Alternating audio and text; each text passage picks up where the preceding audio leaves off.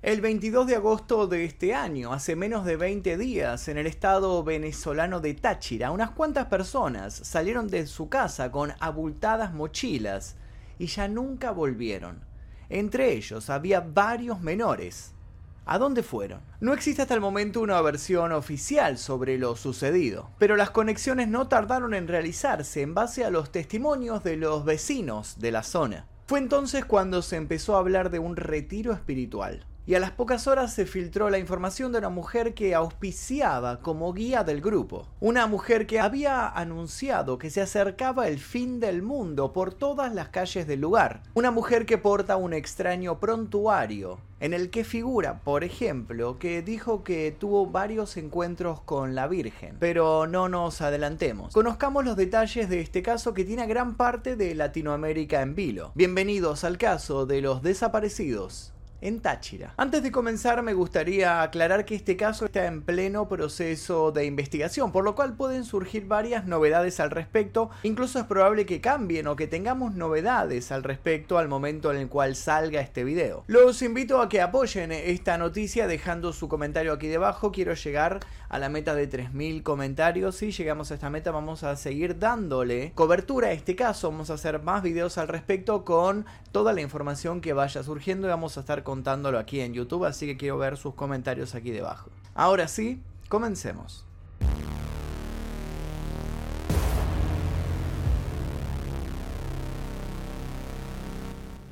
El Cuerpo de Investigaciones Científicas, Penales y Criminalísticas recibió en las últimas horas la visita de un hombre que llegó nervioso y con intenciones de hacer una denuncia. Nueve miembros de su familia habían desaparecido.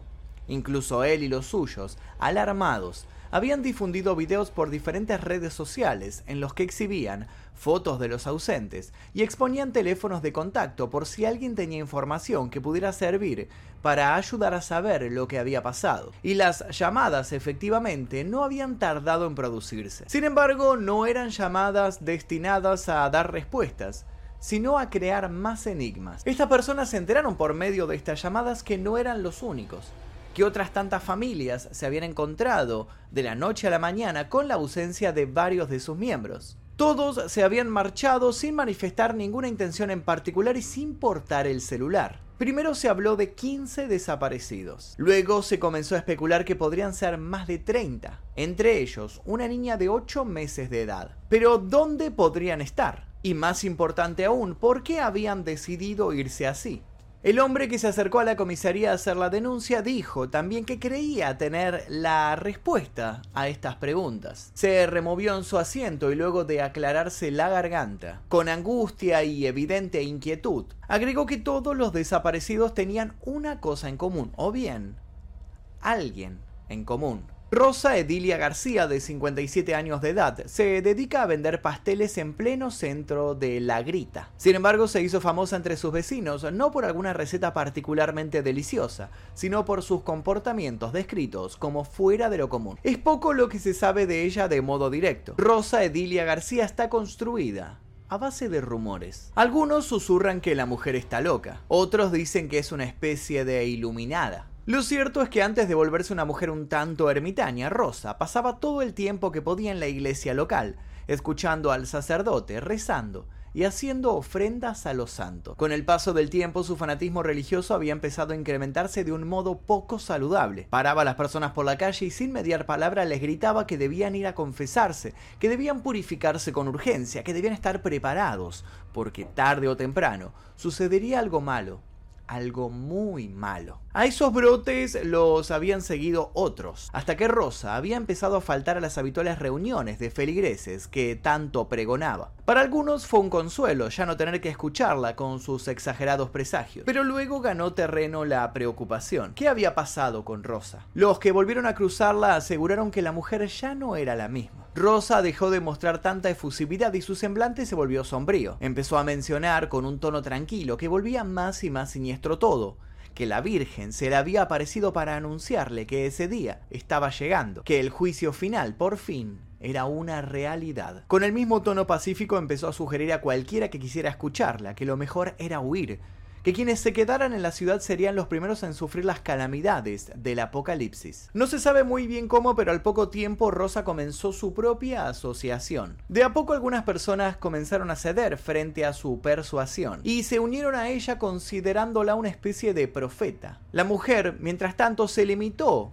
a repetir una y otra vez que incluso Jesucristo estaba llorando sangre por lo que se vendría. Pero también se encargó de remarcar que aún faltaba hacer algo. ¿A qué se refería? Los únicos que conocían el plan de Rosa para escapar de esta inminente catástrofe, entonces, se fueron con ella. Sin embargo, algo pudo reconstruirse cuando llegó a oídos de las autoridades el testimonio de alguien que había sido uno de los seguidores de Rosa, un joven al cual Rosa había expulsado por considerar que tenía un demonio dentro. Fue ese joven quien pudo arrojar algo de luz a todo el misterio.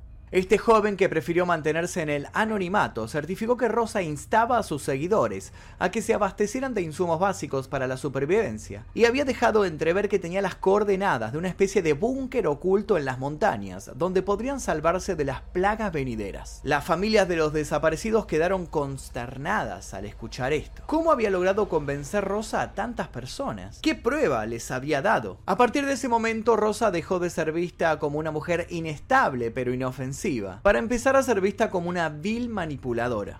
Los medios y las autoridades no tardaron en mostrarse preocupados. No saben qué puede estar sucediendo y temen que Rosa sufra algún desequilibrio que la lleve a actuar contra el bienestar de quienes la acompañan. Mientras algunos hablan de posibles rituales, otros no descartan el tráfico de personas, el tráfico de órganos o el involucramiento de una guerrilla en el caso. Para intentar localizar al grupo fueron desplegados seis funcionarios de Protección Civil Táchira, cuatro de Protección Civil Jauregui, tres guardaparques de Imparques, tres del destacamento 214 de la Guardia Nacional y tres efectivos de la Policía Nacional Bolivariana. Se dio luz verde a una desesperada y urgente búsqueda por puntos estratégicos aledaños al lugar del conflicto. Los resultados bueno, hasta el momento solamente incertidumbre. El jefe de Policía Ciudadano del Estado de Táchira y jefe de la Policía del Estado, Wilman Rivera Torres, advirtió que no existe ni siquiera una lista clara de desaparecidos, porque solo se han recibido dos denuncias formales ante los organismos de investigación. Pero ¿por qué son tan pocos los que se animaron a formalizar estas denuncias? ¿Acaso vecinos y amigos temen una represalia si cuentan lo que está pasando? Y si ese es el caso, ¿una represalia por parte de quién? Desde los altos mandos se puntualizó que funcionarios de Protección Civil Táchira se encargarán del rastreo aéreo con la unidad dron, mientras que otros apoyarán la búsqueda terrestre junto a perros entrenados. También se indagará en posibles puntos de abastecimiento de alimentos y combustible usados por el grupo. Ante la viralización de la noticia en las últimas horas y el creciente estado de pánico por un sector de la población, Protección Civil trató de llevar algo de paz desde su cuenta de Instagram, donde expresó Autoridades, organismos de seguridad y prevención establecen estrategias de manera conjunta para la búsqueda de personas desaparecidas en la grita. Mientras tanto, el local en el que Rosa solía vender sus pasteles se convirtió en un lugar donde curiosos se reúnen a esperar alguna novedad. El sitio permanece cerrado y se estima que se procederá a requisarlo en breve. Algunos artículos de la prensa local aseguran que el número de desaparecidos podría ser mayor que el estimado hasta el momento. Se descubrió en el último tiempo que la familia directa de Rosa también estaría desaparecida. El alcalde del municipio tacheriense de Jauregui, Juan Carlos Escalante, hizo declaraciones donde sugirió evitar apresuradas conclusiones y alentó a que se esperaran versiones oficiales antes de seguir propagando la especulación.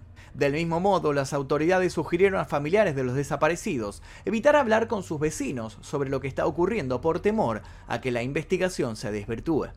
Toda la zona, mientras tanto, sigue cubierta de rumores y un escalofrío recorre a los vecinos, que tratan de mantenerse calmos, pero no pueden evitar que un escalofrío les recorra el cuerpo cuando los micrófonos de los periodistas se acercan para interrogarlo. No tienen pudor en decir que un mal presentimiento los invade. La noticia sigue escalando en trascendencia y las preguntas no dejan de replicarse en todos los portales del mundo. ¿Qué revelaciones traerán los trabajos de los investigadores? ¿Qué más se esconde detrás de la extraña figura de Rosa? Y finalmente, ¿podrán dar con el paradero de los desaparecidos de Táchira? Hasta aquí el video de la fecha, como verán no tenemos todavía resolución de este caso porque está sucediendo en este momento.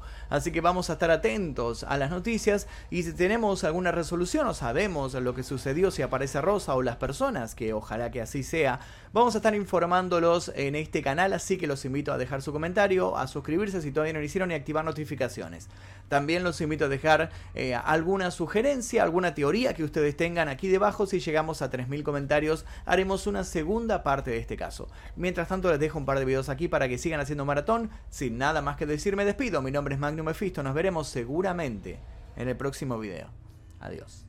Tenemos actualización del caso, perdón la desprolijidad, notarán que estoy con otra ropa, es que al momento de estar editando este video acaba de suceder hace 20 minutos, siendo las 12 y 23 de la noche, que la policía parece haber dado con los desaparecidos. Ahora solo resta interrogarlos, preguntarles qué estaban haciendo ahí, dónde está Rosa, cómo los convenció, preguntarles eh, para que puedan despejar todas las dudas que nos han sembrado a lo largo de esta investigación. Pero bueno, por suerte podemos actualizar diciendo que las personas ya están sanas y salvas. De hecho, apareció una foto dando vuelta en las redes de los policías con las personas. Está todo bien.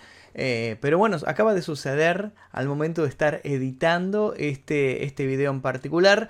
Y esa es la actualización. Y cuando surjan más novedades seguramente las estaremos comunicando.